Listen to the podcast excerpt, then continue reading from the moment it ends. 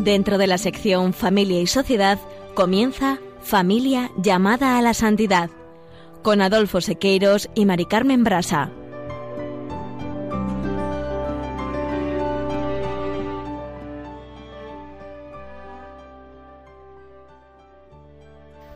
Muy buenas tardes, queridos oyentes de Radio María y Familia Radio María. Bienvenidos un jueves más al programa Familia llamada a la Santidad. Muy buenas tardes, queridos oyentes de Radio María y seguidores del programa Familia llamada a la Santidad. Otro jueves más, aquí estamos con ustedes para un nuevo programa. En la tarde de hoy vamos a seguir hablando de los mayores, acompañados por María Vázquez, psicólogo general sanitario especializada en tercera edad, y dedicaremos el programa a un tema de suma importancia y por el que pasamos todos en alguna parte de nuestra vida, el dolor y el duelo. En la sección Familia, Semilla de Santidad, Juana Juli Seque nos ofrecen hoy el ejemplo de vida de Santa Rita de Casia, una santa muy popular cuya vida se vio traspasada por dificultades extremas, tanto en su condición inicial de esposa y madre como tras su viudedad en su etapa última de religiosa, destacando siempre, en medio de grandes dificultades, su amistad inquebrantable con el Señor, para el que al fin nada resulta inalcanzable. Fiesta que se acaba de celebrar el pasado 22 de mayo. En el colofón continuaremos hablando sobre la situación actual de los mayores y finalizaremos el programa como siempre con una oración.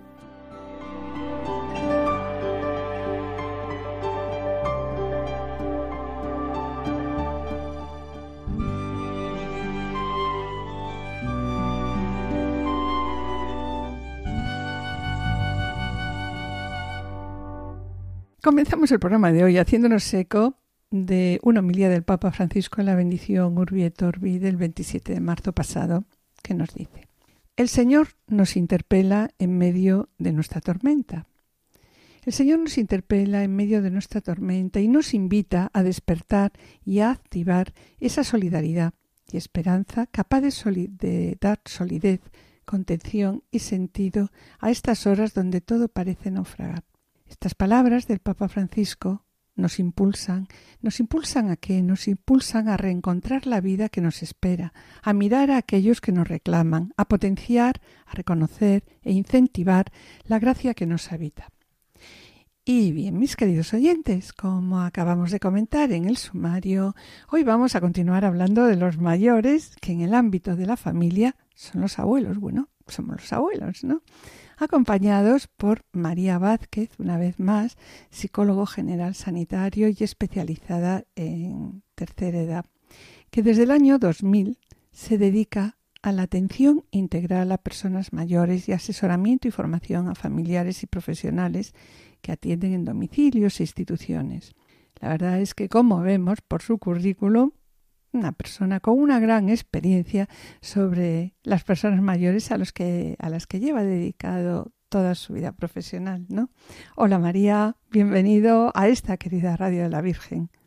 Buenas tardes, muchísimas gracias Adolfo y Mari Carmen por contactar conmigo para hablar eh, de este apasionante tema al que hoy dedicáis otro programa en Radio María, afortunadamente. Sí, en el programa anterior, recuerdas, nos habías presentado cómo considera la sociedad a las personas mayores, porque nadie, la verdad, queremos llegar a ser mayores, ¿no? ¿Qué queremos decir cuando utilizamos la etiqueta clases pasivas? Hemos también hablado en el programa anterior que nos sorprendió, la verdad, lo que comentaba sobre las probabilidades de éxitos que tienen los proyectos en los que se involucran personas mayores. Un tema también muy interesante que nos planteaste fue cómo en estos momentos los medios de comunicación eh, presentan la vejez, presentan la ancianidad, cuáles son los estereotipos y en muchas ocasiones, pues tal como nos lo presentan esos estereotipos, pues hacen daño, ¿no? En muchas ocasiones también pues hacen invisibles a las personas mayores. Bien, pues ya para comenzar con el programa de hoy queríamos preguntarte, siguiendo en la línea que habíamos estado trabajando antes, Sabemos que la vejez, como tú nos decías, pues nos lleva a una serie de situaciones conflictivas. ¿Qué nos puedes decir sobre ellas?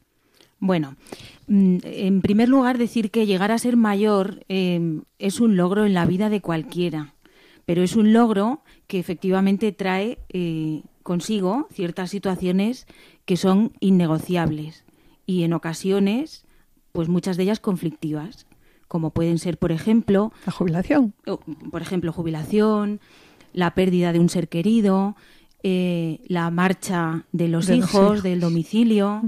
Eh, desgraciadamente, con frecuencia se presenta la enfermedad crónica. Eh, y bueno, pues cuestiones peores como patologías que, que, nos traen situaciones de discapacidad y dependencia. También encontramos, por supuesto, una mayor proximidad a la muerte y todo ello, pues evidentemente, junto a otros posibles eventos negativos que ocurren de forma inevitable. Entonces es lógico pensar eh, que todos estos eventos producirán en cada individuo que lo sufre reacciones afectivas negativas, tales como depresión, soledad, malestar y, en definitiva, sufrimiento. Sufrimiento, claro. efectivamente. Entonces, examinada, tal como nos lo acabas de decir, la cuestión fríamente, habría que concluir ¿no? que las personas mayores, con alta probabilidad, tienden a experimentar pues una afectividad displacentera, ¿es así o no? ¿O son felices? Explícanos esto. Vamos a ver. Em, en, este caso, eh, la respuesta a esta pregunta es eh, mm, claramente negativa. Me explico. En nuestra práctica habitual, en el trabajo con mayores, cuando hemos preguntado a las personas mayores, la mayoría de ellos no expresan una menor felicidad o satisfacción con la vida eh, al ser comparados con personas más jóvenes.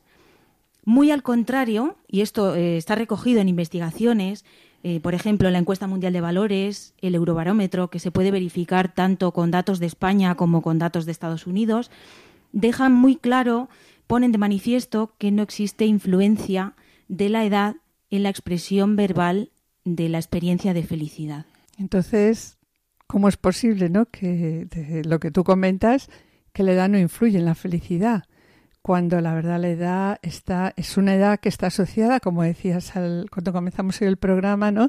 Está asociada a, eventos vitales negativos, a penalidades, a situaciones conflictivas que necesariamente pues deben llevar, conllevar esto, sufrimientos, ¿no?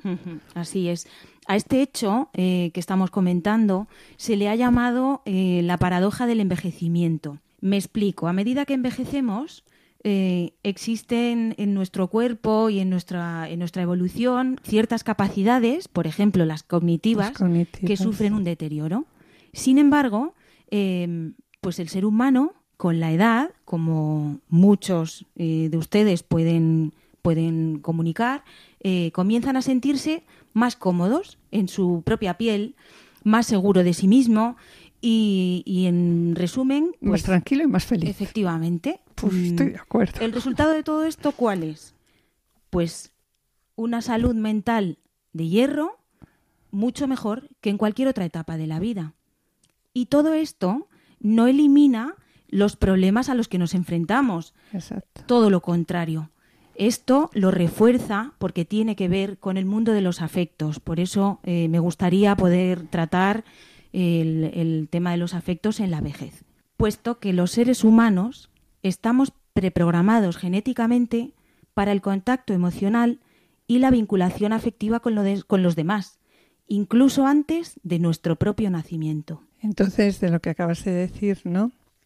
Eh, por eso, María, cuando perdemos a alguien importante en nuestra vida, y a medida que van pasando los años, pues vas perdiendo, ¿no? por pura ley, ¿no? A, personas muy importantes en tu vida, independiente de la edad que tengamos, pues vamos a sentir qué? Dolor, ¿no? Sí, efectivamente. Esto es lo que se conoce generalmente como duelo. Como duelo. Podemos decir, me gustaría explicarlo. Vamos a hablar entonces ahora del duelo. Efectivamente. Perfecto. Mm, podemos decir que el duelo es el precio que cualquiera de nosotros pagamos por amar. El duelo es universal en términos evolutivos y transculturales. Es decir, somos seres que por naturaleza nos vinculamos a otros. Y esto no cambia con la edad. no hay manera alguna de entablar relaciones significativas entre nosotros sin que antes o después nos perdamos. El transcurrir de los años o incluso los cambios culturales pueden modular nuestra forma de expresar las emociones, por tanto, también nuestra manera de manifestar el dolor e incluso nuestra capacidad de vivenciarlo. Pero la capacidad de amar y la capacidad de sentir dolor tras una pérdida es inherente al ser humano y transversal a cualquier cultura y a cualquier edad.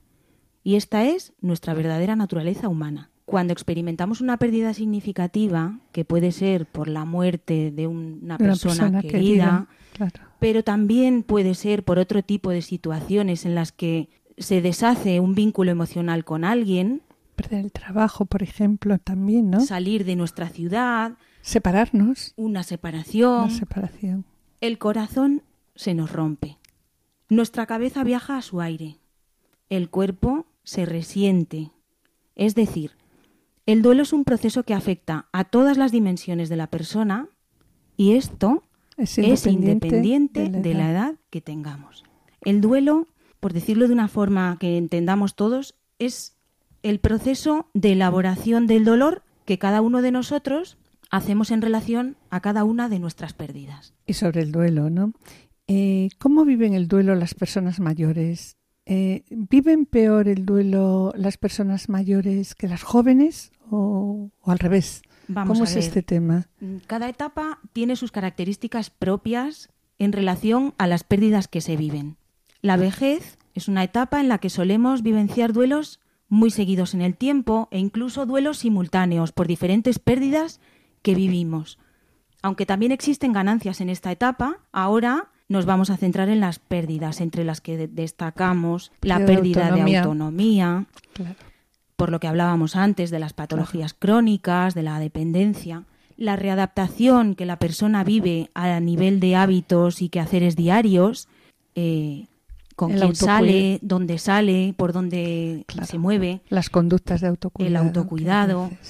Todo esto eh, va a requerir de un proceso personal que no está exento de dolor emocional, porque perder autonomía, en parte, significa desvincularse de determinados roles propios, y esto en cierta medida puede suponer decir adiós a una parte de nosotros mismos.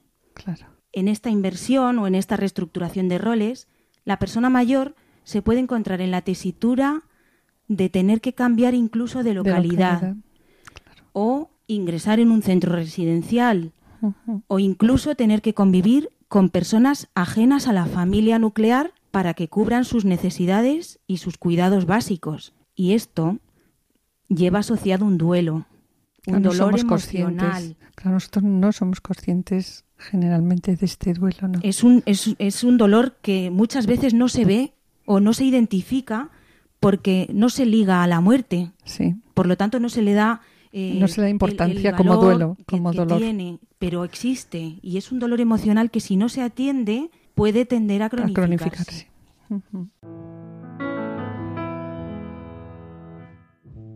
Ha pasado mucho tiempo, tanto que ya no sé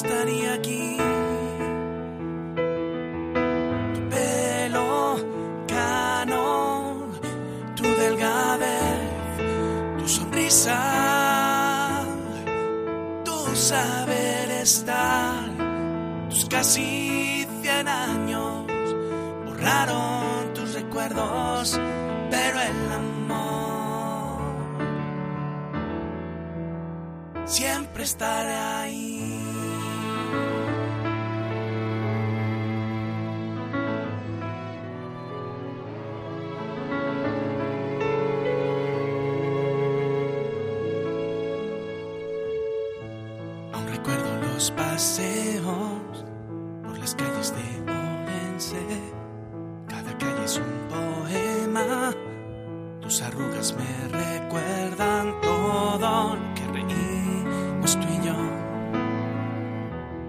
Lo que reímos con los que no están aquí. Tu pelo cano, tu delgadez, tu sonrisa, tu saber estar, tus casi cien años pero el amor siempre estará.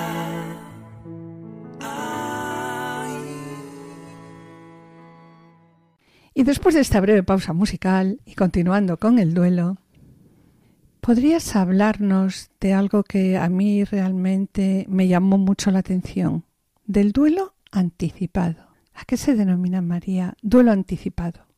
Duelo anticipado mm, eh, puede existir en una persona mayor, puede existir en una persona del entorno familiar, cuando se presenta, por ejemplo, un, un diagnóstico eh, importante, por ejemplo, eh, pues de De un Alzheimer. deterioro cognitivo, de una enfermedad de Alzheimer. Es un ejemplo muy claro en el que la edad constituye un, un serio factor de riesgo. Cualquier persona eh, pasada cierta edad tiene una, pro- una alta probabilidad de, de tener un deterioro cognitivo o una enfermedad de Alzheimer. Y en este duelo, perdón, y en, este, en esta situación, el duelo anticipado eh, cobra un especial protagonismo. Eh, ¿Qué pasará? Mm, Cada persona es única, cada persona tiene un desarrollo único en base a su patología, pero en base a su bagaje anterior, a su vivencia anterior, a sus creencias, a sus costumbres, a su forma de vivir. De forma que si eh, los eh, familiares cercanos o los cuidadores no estamos ahí acompañando, visibilizando, dando valor a ese dolor que está experimentando esa persona, se puede cronificar y puede interferir con un normal desarrollo de esa enfermedad. Y por supuesto esto va a interferir también en el bienestar subjetivo tanto del, del paciente como de su entorno, más próximo, sus hijos, sus hermanos, su marido, su esposa, que es muy importante en el desarrollo de, de esta- de las, de estas enfermedades crónicas. Claro, y sobre esas enfermedades crónicas, en esta etapa de la vida también existe la probabilidad de perder a la persona querida, perder a la persona con la que has vivido toda la vida, ¿no? Pues sí, En Mari este Carmen. eh, debemos pararnos en esto y puesto que en esta etapa eh, que hoy estamos tratando, en la vejez, la probabilidad de, perder a una persona querida Aumenta. aumenta significativamente. La tasa de viudedad se incrementa de forma muy notable y no podemos olvidar que nuestros mayores de hoy eh, han desarrollado vínculos de apego Muy muy estables, muchos años. Efectivamente. Claro, Han vivido su vida en matrimonio durante muchos años Exacto. juntos y la interdependencia aumenta en relación a los cuidados que se hacen presentes en esta etapa. Me explico, la pérdida de autonomía de alguno de los dos miembros del, Del matrimonio, suele ser compensada al menos en unas eh, etapas En un principio iniciales por el otro. por el, por el otro, Por que el se otro, convierte en cuidador. Exacto. Por este motivo, la intimidad en los cuidados y el nivel de afectividad suelen aumentar. Muchas de las personas que estén escuchando y que cuiden de un familiar suyo dependiente saben de lo que estamos hablando. Y esto hace que los ajustes que se deben producir posteriores al duelo eh, sean muy dolorosos. Se considera que en torno a un 70% de las personas mayores que enviudan sufren un periodo posterior de varios meses, marcado por gran pena y emociones intensas. De lo que acabas de decir, vemos, por tanto, María, que todas estas pérdidas hacen que la persona mayor perciba de una forma muy vivida y clara la finitud de la vida, ¿no? Así como la conciencia de su propia muerte de una manera continua. Así O sea, No es de un día a otro, es algo continuado. Vas viendo según va pasando y por eso eh, quiero detenerme brevemente aquí para señalar algo importante para el acompañante, normalmente el familiar directo, eh, que puede ser una preciosa oportunidad para acompañar su dolor y así ayudarle a favorecer la integración de los recuerdos dolorosos en su interior, lo que seguro se traducirá en que se pueda elaborar de esta forma lo que los expertos llaman un buen duelo y así lograr que su capacidad de amar pueda volver a elevarse en adelante. De lo que acabas de decir, desde luego es muy importante el acompañamiento eh, al mayor en el duelo. Es necesario que le acompañemos, aunque ya lo has comentado en determinados momentos, me gustaría que, que de nuevo nos lo lo reiteraras un poquito Así más es. este acompañamiento. Em, es muy importante que quienes acompañamos al mayor en duelo visibilicemos, reconozcamos, autoricemos y legitimemos su dolor emocional. Y aquí no hablo solo por parte de la sociedad en general, que hablábamos en el anterior programa, que también debe reconocer que los mayores sienten, y sufren y que están sufren, vivos. viven, sino eh, que es muy importante que por parte de los familiares más cercanos y también los, Los profesionales, profesionales. que acompañan al mayor doliente se validen esas emociones que nos está expresando. Pues de lo contrario, estaríamos dejando que el mayor viva su dolor en, Solo, en un contexto de aislamiento, efectivamente, en el que la soledad emocional y afectiva será un sufrimiento añadido de alta significación y que complicará mucho más aún el proceso de duelo duelo. del mayor. Mira, Mari Carmen, somos seres relacionales toda nuestra vida. Y nuestras lágrimas, independientemente de nuestra edad, hablan de un amor que sigue vivo. Por eso es muy importante esta idea. No restemos valor al dolor de los mayores, pues con esto estaríamos anulando su capacidad de amar por el solo hecho de ser persona de mucha edad. Me gustaría que repitieras este último punto, María, para que quedara reflejado y que quedara en nuestras mentes, ¿no? Es muy importante, como nos decías, ¿no? Por eso es muy importante esta idea. Sí, no restemos valor al dolor de los mayores. Démosle el espacio, el valor que tiene la emoción y el dolor que experimenta una persona mayor que será nuestro familiar en muchos de los casos. Bien, pues lo, de lo que dices, pues está claro, ¿no? Es fundamental alimentar nuestras relaciones diarias con nuestros mayores.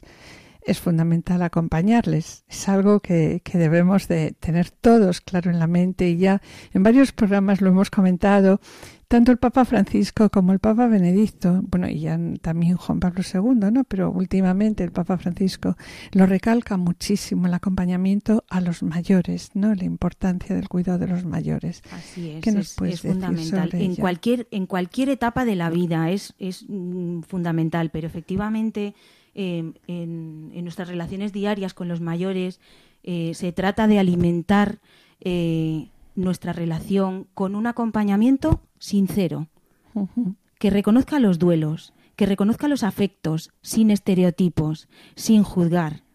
Se trata de crear un marco relacional de acompañamiento a nuestro mayor más cercano en el que se sienta aceptado, validado en su experiencia de pérdida y nunca juzgado o ignorado por sus afectos, independientemente de la fuente que le genera este dolor. Y bien, desde tu experiencia, desde tu experiencia, ¿qué consejos podrías darnos? Y sobre todo dar a los acompañantes de personas mayores. Bueno, yo he cuidado durante hace unos años, no, no mucho, durante un tiempo a mi madre. Entonces, ¿qué consejos podrías dar a los acompañamientos de personas mayores, aquellas personas que viven con ellos?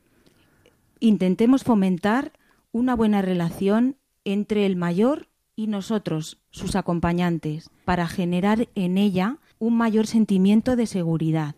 Este sentimiento de seguridad es fundamental, puesto que es reparador en sí mismo y a la vez cubre sus necesidades relacionales. Le permite compartir sus sentimientos y vivencias sin filtros y con confianza, al no sentirse juzgado. Esto cualquiera de nosotros lo podemos experimentar. Exacto. Pues no caigamos en el error de, anular mayor por cuestión de edad. Y a quien acompaña al mayor, esta relación sólida y de confianza nos va a permitir dibujar un mapa que nos servirá para ayudarle a elaborar su duelo de forma que sea una experiencia de sanación para, para él.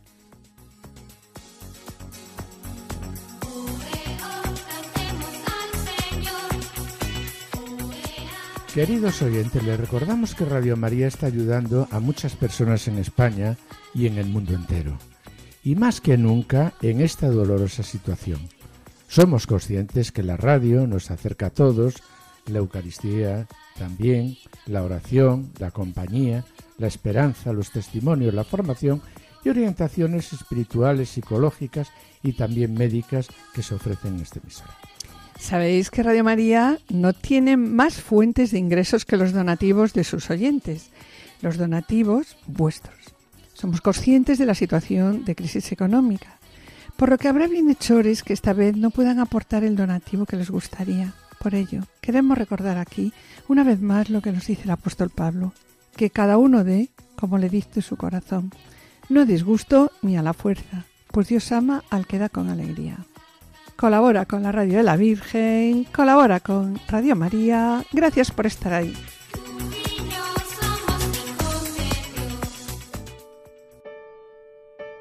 En estos días de emergencia sanitaria y social, que muchas actividades se han detenido, Radio María no ha interrumpido su presencia en las ondas, pues tenemos la misión de acompañar a los hermanos, muy especialmente en estos momentos difíciles. Por ello, a pesar de nuestro reducido personal y la escasez de recursos, estamos haciendo un gran esfuerzo para mantener nuestra programación e incluso potenciarla en algunos aspectos. Por ello, os pedimos más que nunca oraciones por el personal y voluntarios de Radio María, para que la Virgen proteja a su radio y ésta pueda seguir alimentando la oración y esperanza de tantas personas que lo necesitan. Por otro lado, comprendemos perfectamente que en estos momentos de crisis muchas personas no pueden aportar la colaboración económica que les gustaría. Y sin embargo, Radio María, que no tiene más ingresos que los donativos de sus oyentes, sigue precisando ese apoyo para España y para ayudar a otras Radio María más necesitadas de países pobres. Por todo ello, nos atrevemos a pedir a aquel que tenga medios suplir con una aportación más generosa lo que otros no pueden dar ahora, y también a quien le parezca que no vale la pena su pequeño donativo, que recuerde que cada granito de arena unido a muchos otros hará posible que la radio de la Virgen siga llevando una palabra de fe, consuelo y alegría a muchos hermanos que lo necesitan. Puedes informarte de cómo colaborar llamando al 91 822 8010 o entrando en nuestra página web radiomaria.es. Radio María, una voz de esperanza en el mundo.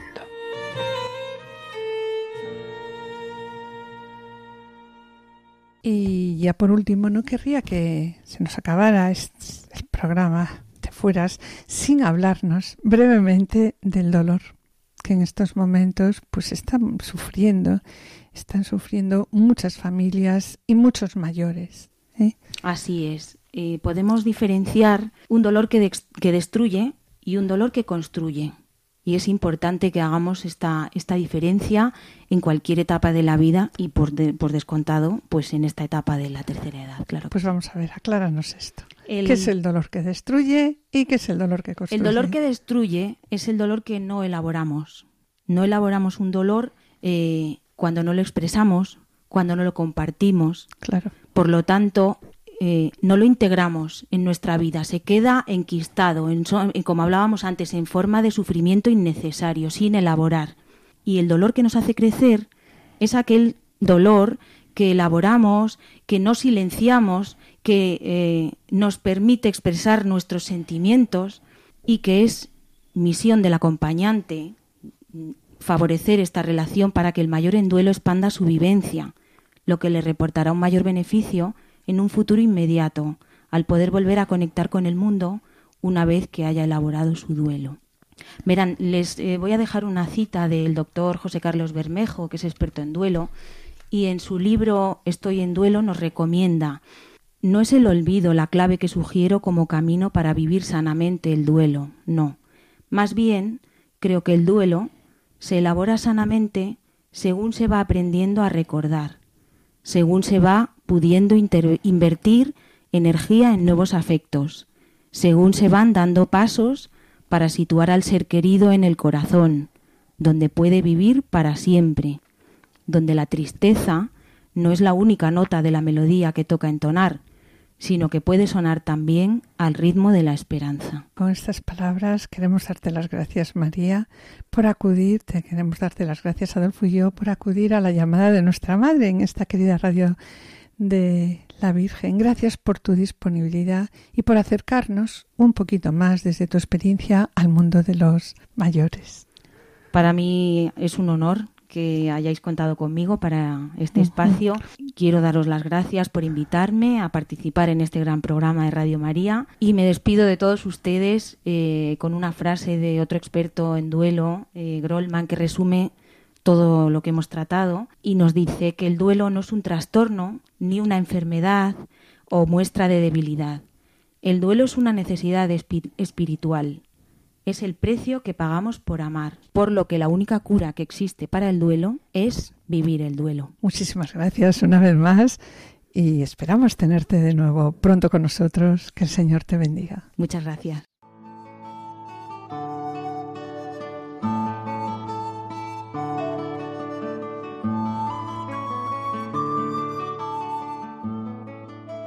Queridos oyentes y familia Radio María, estamos en el programa Familia llamada a la Santidad dirigido por Adolfo Sequeiros y quien les habla Mari Carmen Brasa. Finalizamos esta primera sección y antes de iniciar la segunda quisiéramos adelantarles que en el colofón seguiremos hablando de la misión y vocación de los ancianos. A continuación damos paso al espacio Familia Semilla de Santidad en el que Juana Juliseque nos ofrecen hoy el ejemplo de Santa Rita de Casia fiesta que se acaba de celebrar el pasado 22 de mayo. No os perdáis su ejemplo de vida, permaneced al escucha, permaneced en Radio María.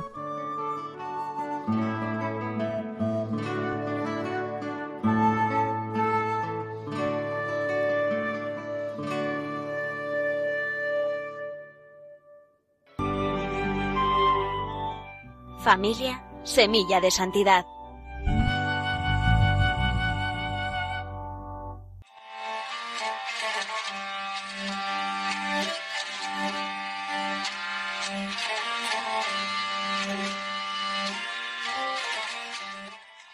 Nos encontramos hoy con Santa Rita de Casia, una santa muy popular cuya vida se vio traspasada permanentemente por dificultades extremas, tanto en su condición inicial de esposa y madre como tras su viudedad en su última etapa de religiosa, hasta tal punto que si algo parece convertirse en su emblema vital es la presencia de lo extraordinario y la lucha contra lo imposible, una lucha en la que acabará triunfando afianzada siempre en una amistad inquebrantable con el Señor nuestro Dios, para el que, al fin, nada resulta inalcanzable.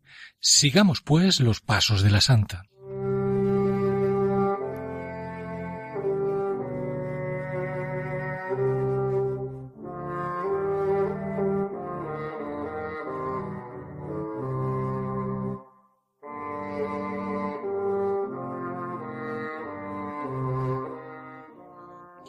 Santa Rita nació en la región central de Italia, en el pequeño pueblecito de Casia, cerca de Asís. Corría el año 1381 y su infancia comienza en medio de acontecimientos extraordinarios que recoge la tradición.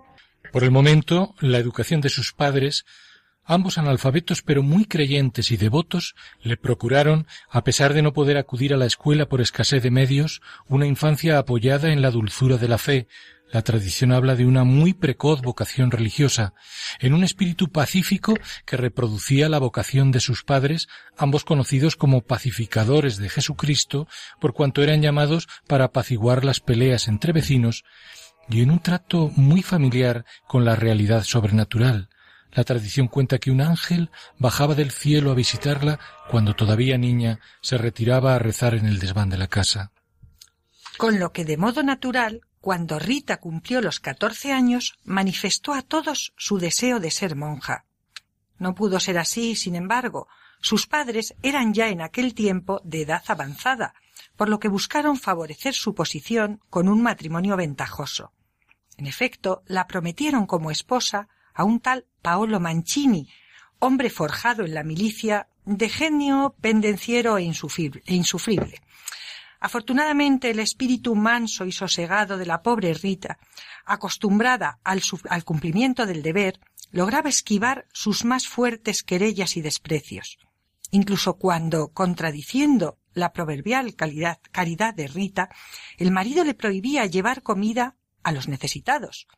Se trata de una circunstancia que da lugar al conocido milagro en el que cierto día en que ella estaba saliendo de su casa con un pan bajo sus ropas, el marido la obligó a despojarse de la vestidura. Milagrosamente el pan se había convertido en un ramo de rosas.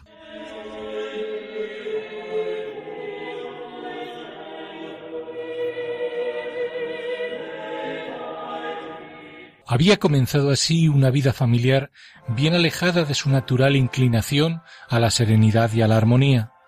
Ollas, fogones, platos para lavar, limpiar, coser, remendar, el llanto y la risa de los niños, la angustia ante el lecho de alguno de los dos hijos, Antonio y Paolo, que ardía en fiebre y no se sabía qué hacer, una vida, en definitiva, de esposa y madre durante dieciocho años que parecería banal si no estuviera animada cada día por una gran fuerza interior, la del amor de Dios que da a Rita ternura y paciencia para con todos, mientras la oración le confiere fortaleza y serenidad, de manera que con el paso de los años, con la inmensa paciencia que otorga la confianza plena en el Señor, consiguió lo que parecía una quimera. En efecto, logró arrastrar a aquel marido cruel y que tantos sufrimientos le procuró hacia la conversión, amor de Cristo. Sin embargo, al poco el matrimonio se truncó definitivamente con el asesinato del marido, ocurrido mientras volvía a casa, a unas pocas leguas del pueblo. El horror y la tristeza sacudieron entonces a Rita, que buscó refugio y consuelo en el trabajo, en la oración y en socorrer todo tipo de necesidades del prójimo.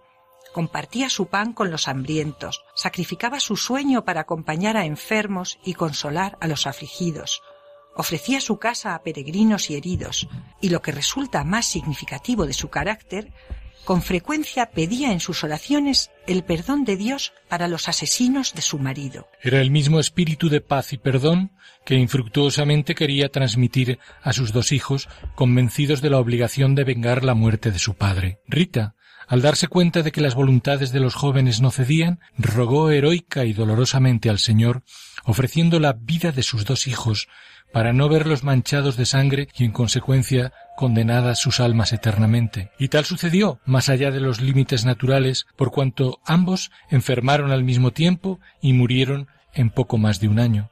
Y lo hicieron abjurando de la venganza, pidiendo perdón a su madre por los sufrimientos que le habían causado y en plena comunión con Cristo. Con todo el dolor para Rita pero dulcificado por la total confianza en que sus hijos habían alcanzado finalmente la gloria, algo que poco antes hubiera sido impensable para cualquiera.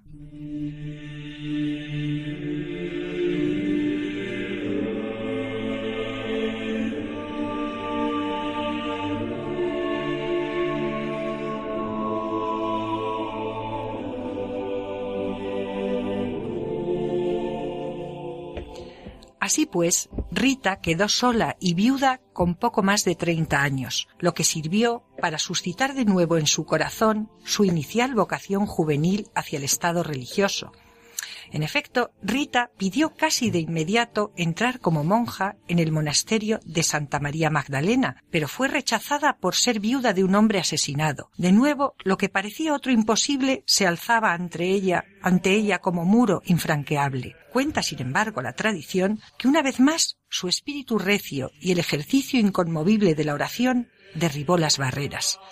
Y ello fue así gracias a una intervención prodigiosa de San Juan Bautista, San Agustín y San Nicolás de Tolentino, que la transportaron, rompiendo toda ley física y sin ser notada por nadie, hasta el interior del convento de Casia.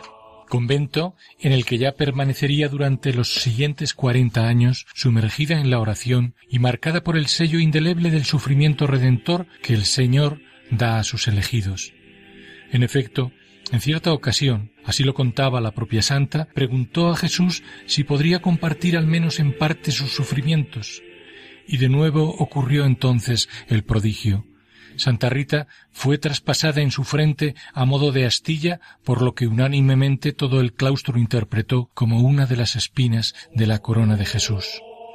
La santa llevó este estigma, esta dolorosísima llaga en la frente por quince años como signo del amor divino. Fueron años marcados por un gran dolor, con constantes infecciones provocadas por la herida, lo que no le impedía pasar largas temporadas en su celda, a solas, hablando únicamente con Dios, y siempre en contacto con aquellas realidades sobrenaturales y misteriosas que dejaban ver el agrado con que Dios la contemplaba. Se cuenta así, por ejemplo, que ya en cama, unos meses antes de su muerte, en pleno invierno y con una copiosa nevada, comentó a su prima que deseaba una rosa de su huerto, su flor preferida. Al llegar a su jardín, la prima halló, con todo el asombro del mundo, un pimpollo de rosa que de inmediato llevó a Rita. Es la rosa que con general asentimiento representa el amor de Cristo hacia Rita y la conocida capacidad de la santa como intercesora de las causas imposibles. Así hasta 1447, en que su alma partía hacia el paraíso, mientras un suave perfume y una luz inusitada, preludio de su santidad, inundaba todo el monasterio. Pronto sus restos adquirieron entre el pueblo perfiles milagrosos que acabaron en su beatificación casi dos siglos después por el Papa Urbano VIII y posteriormente en 1900 en su canonización por León XIII. Su impronta popular, sellada por esa permanente capacidad para enfrentarse al sufrimiento y obtener de la oración lo humanamente inalcanzable, la han convertido en una de las santas más socorridas en busca de intercesión, y ello aplicado a circunstancias tan diversas como la enfermedad, las dificultades y abusos en el matrimonio, las peleas, etc. Y es que su vida nos muestra que tanto el estado matrimonial como el estado religioso no son compartimentos separados, pues la amistad del Señor con sus elegidos puede manifestarse en los modos más diversos. Los une el mismo camino de la santidad en el que Rita, primero como esposa y después como monja, supo encontrar idéntica brújula para peregrinar en la vida. El amor de Dios, la oración permanente y la plena confianza en el Señor patente en un ejercicio constante de paciencia y de dulzura como antídoto del mal y canal de misericordia. Todo ello sabedora de que en cualquier circunstancia todo resulta posible, porque para Dios nada es imposible. Y con este bello ejemplo de vida que comparte, más allá de insalvables fronteras sólo aparentes entre los diferentes estados, las virtudes propias del entorno familiar con las virtudes inherentes al claustro religioso, todas, sin embargo, ellas instrumentos para la santidad común.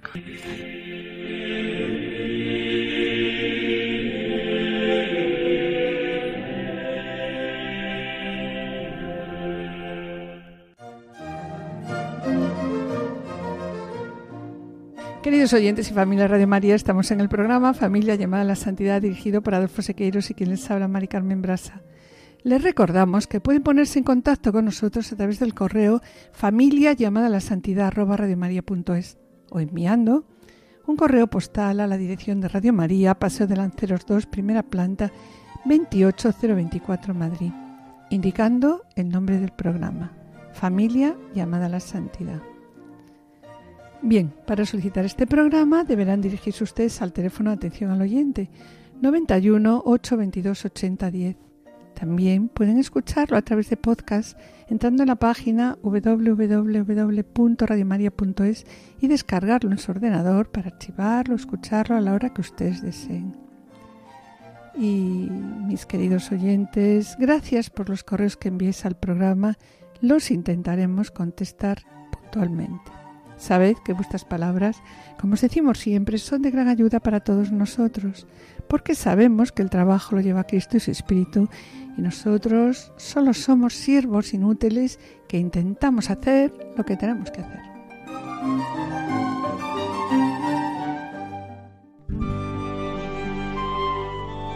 Colofón.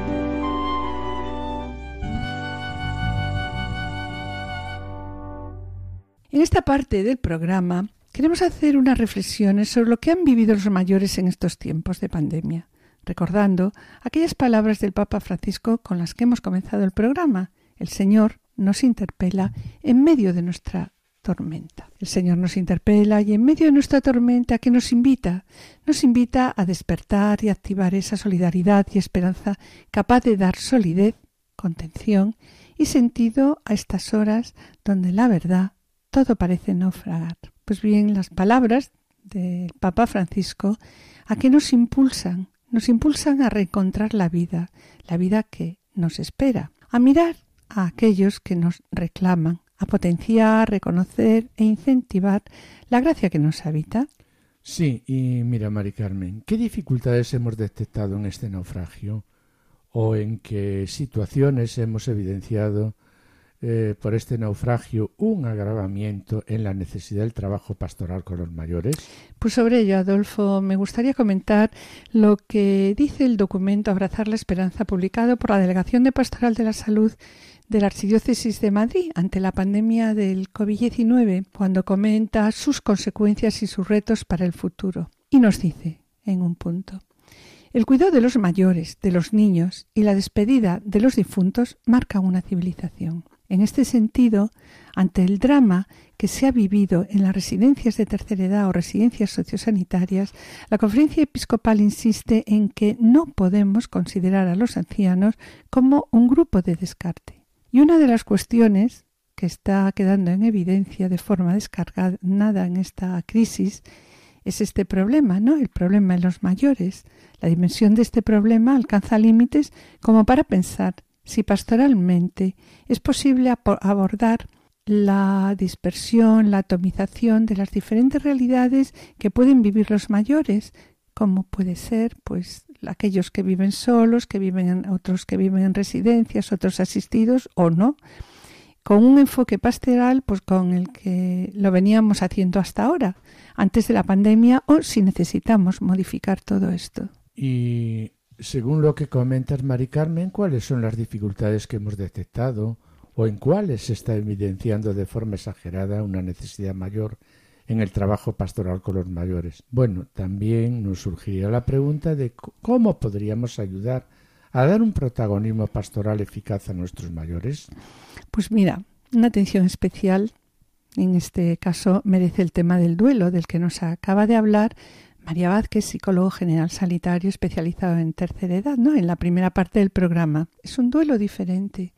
Por un lado, destacamos la existencia de imágenes traumáticas asociadas a la muerte, el carácter súbito, la ausencia de restos, la imposibilidad de despedirse, la necesidad de aplazar el duelo, una mayor incapacidad para encontrar sentido a la muerte, una mitificación también y sobrevaloración del difunto y el desarrollo, por otro lado, de un sentimiento también de culpa por las acciones, decisiones, omisiones, o, adoptadas por pura impotencia y también en ocasiones puede haber mm, y en, ocasiones puede desencadenar pues rencor o, ira, ¿no?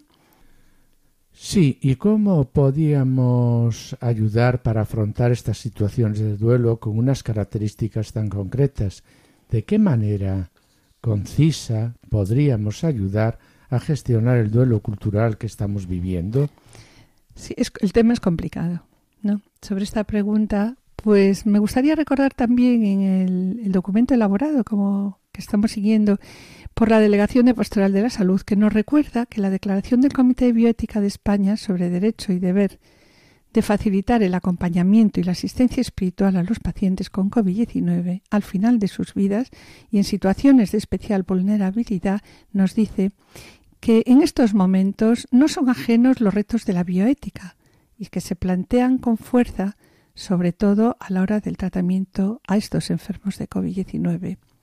Cómo repartir los recursos sanitarios escasos de forma justa, sabiendo que cada enfermo es una persona valiosa y digna, y cómo mejorar el acompañamiento cuando muchos pacientes han fallecido sin sentir el afecto y la cercanía de sus seres queridos, así como sin contar con el apoyo espiritual o religioso conforme a sus convicciones ¿no? y creencias, como apoyar también a los pacientes vulnerables que presentan unas necesidades específicas de apoyo y acompañamiento, que no se están ofreciendo en todos estos casos.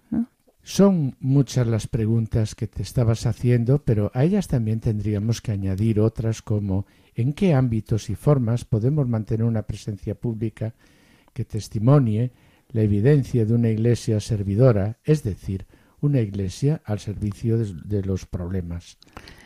Pues sí, todas estas situaciones las vivimos desde en el marco de un mundo global en el que no podemos olvidar la presencia pública de la Iglesia.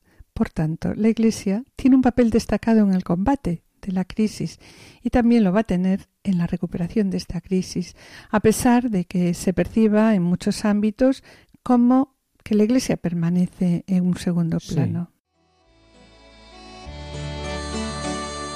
Bajo tu amparo, Santa Madre de Dios. Finalizamos el programa del día de hoy con un fragmento de la oración propuesta por el Papa Francisco.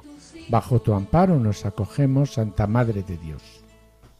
En la dramática situación actual, llena de sufrimientos y angustias que oprimen el mundo entero, acudimos a ti, Madre de Dios y Madre nuestra, y buscamos refugio bajo tu protección, oh Virgen María. Cúbrenos con tu manto, cúbrenos con Oh Virgen María, vuelva a nosotros tus ojos misericordiosos en esta pandemia de coronavirus y consuela a los que se encuentran confundidos y lloran por la pérdida de sus seres queridos, a veces sepultados de un modo que hiere el alma. Sostiene a aquellos que están angustiados porque para evitar el contagio no pueden estar cerca de las personas que quieren, de las personas enfermas. Infude confianza a quienes viven en el temor de un futuro incierto y de las consecuencias en la economía y en el trabajo. Madre de Dios y Madre nuestra, implora al Padre de Misericordia que esta dura prueba termine y que volvamos a encontrar un horizonte de esperanza y de paz. Protege a los médicos, a los enfermeros, al personal sanitario, a los voluntarios que en este periodo de emergencia combaten en primera línea y arriesgan sus vidas para salvar otras vidas. Acompaña, Señora, tu heroico esfuerzo y concédeles fuerza, bondad y salud. Permanece junto a quienes asisten noche y día a los enfermos y a los sacerdotes que con solicitud pastoral y compromiso evangélico tratan de ayudar y sostener todo. Virgen Santa, ilumina las mentes de los hombres y mujeres de ciencia para que encuentren soluciones, las soluciones adecuadas y se vence este virus. Asiste también, Señora, a los líderes de las naciones para que actúen con sabiduría, diligencia y generosidad, socorriendo a los que carecen de lo necesario para vivir planificando soluciones sociales y económicas de largo alcance y con un espíritu solidario. Nos encomendamos a ti, que brillas en nuestro camino como signo de salvación y de esperanza. Amén.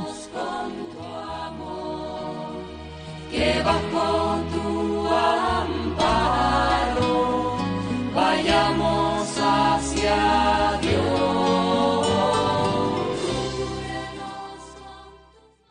Y bien, mis queridos oyentes, como decimos siempre, con pena tenemos que despedirnos. En el programa de hoy hemos continuado hablando de los mayores, acompañados por María Vázquez, psicólogo general sanitario especializada en tercera edad.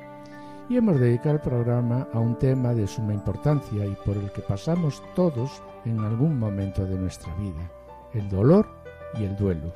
En la sección Familia, Semilla de Santidad, Juana Juliseque han presentado la vida de Santa Rita de Casia, cuya fiesta se acaba de celebrar el pasado 22 de mayo. Y en el colofón hemos continuado hablando de los mayores sobre la situación de un duelo especial surgido ante esta pandemia por el coronavirus 19 con sus consecuencias y retos para el futuro. Y finalizamos el programa, como siempre, con una oración. Yo espero seguir con ustedes el próximo martes a las 17 horas en el programa médico para que tengan vida con la doctora Sirven, en el que seguiremos hablando de la pandemia por el coronavirus 19. Agradecemos a los asistentes el control de sonido y esperamos estar de nuevo con ustedes, los dos juntos, el jueves dentro de dos semanas, a esta misma hora, en el programa Familia llamada la Santidad. Muchas gracias por su atención, hasta la próxima audición y que el Señor les bendiga. A continuación, damos paso a la Reina del Rey y el programa Voluntarios. No se lo pierdan, permanezcan en la escucha, permanezca con nosotros en Radio María. Han escuchado Familia llamada a la santidad con Adolfo Sequeiros y Mari Carmen Brasa.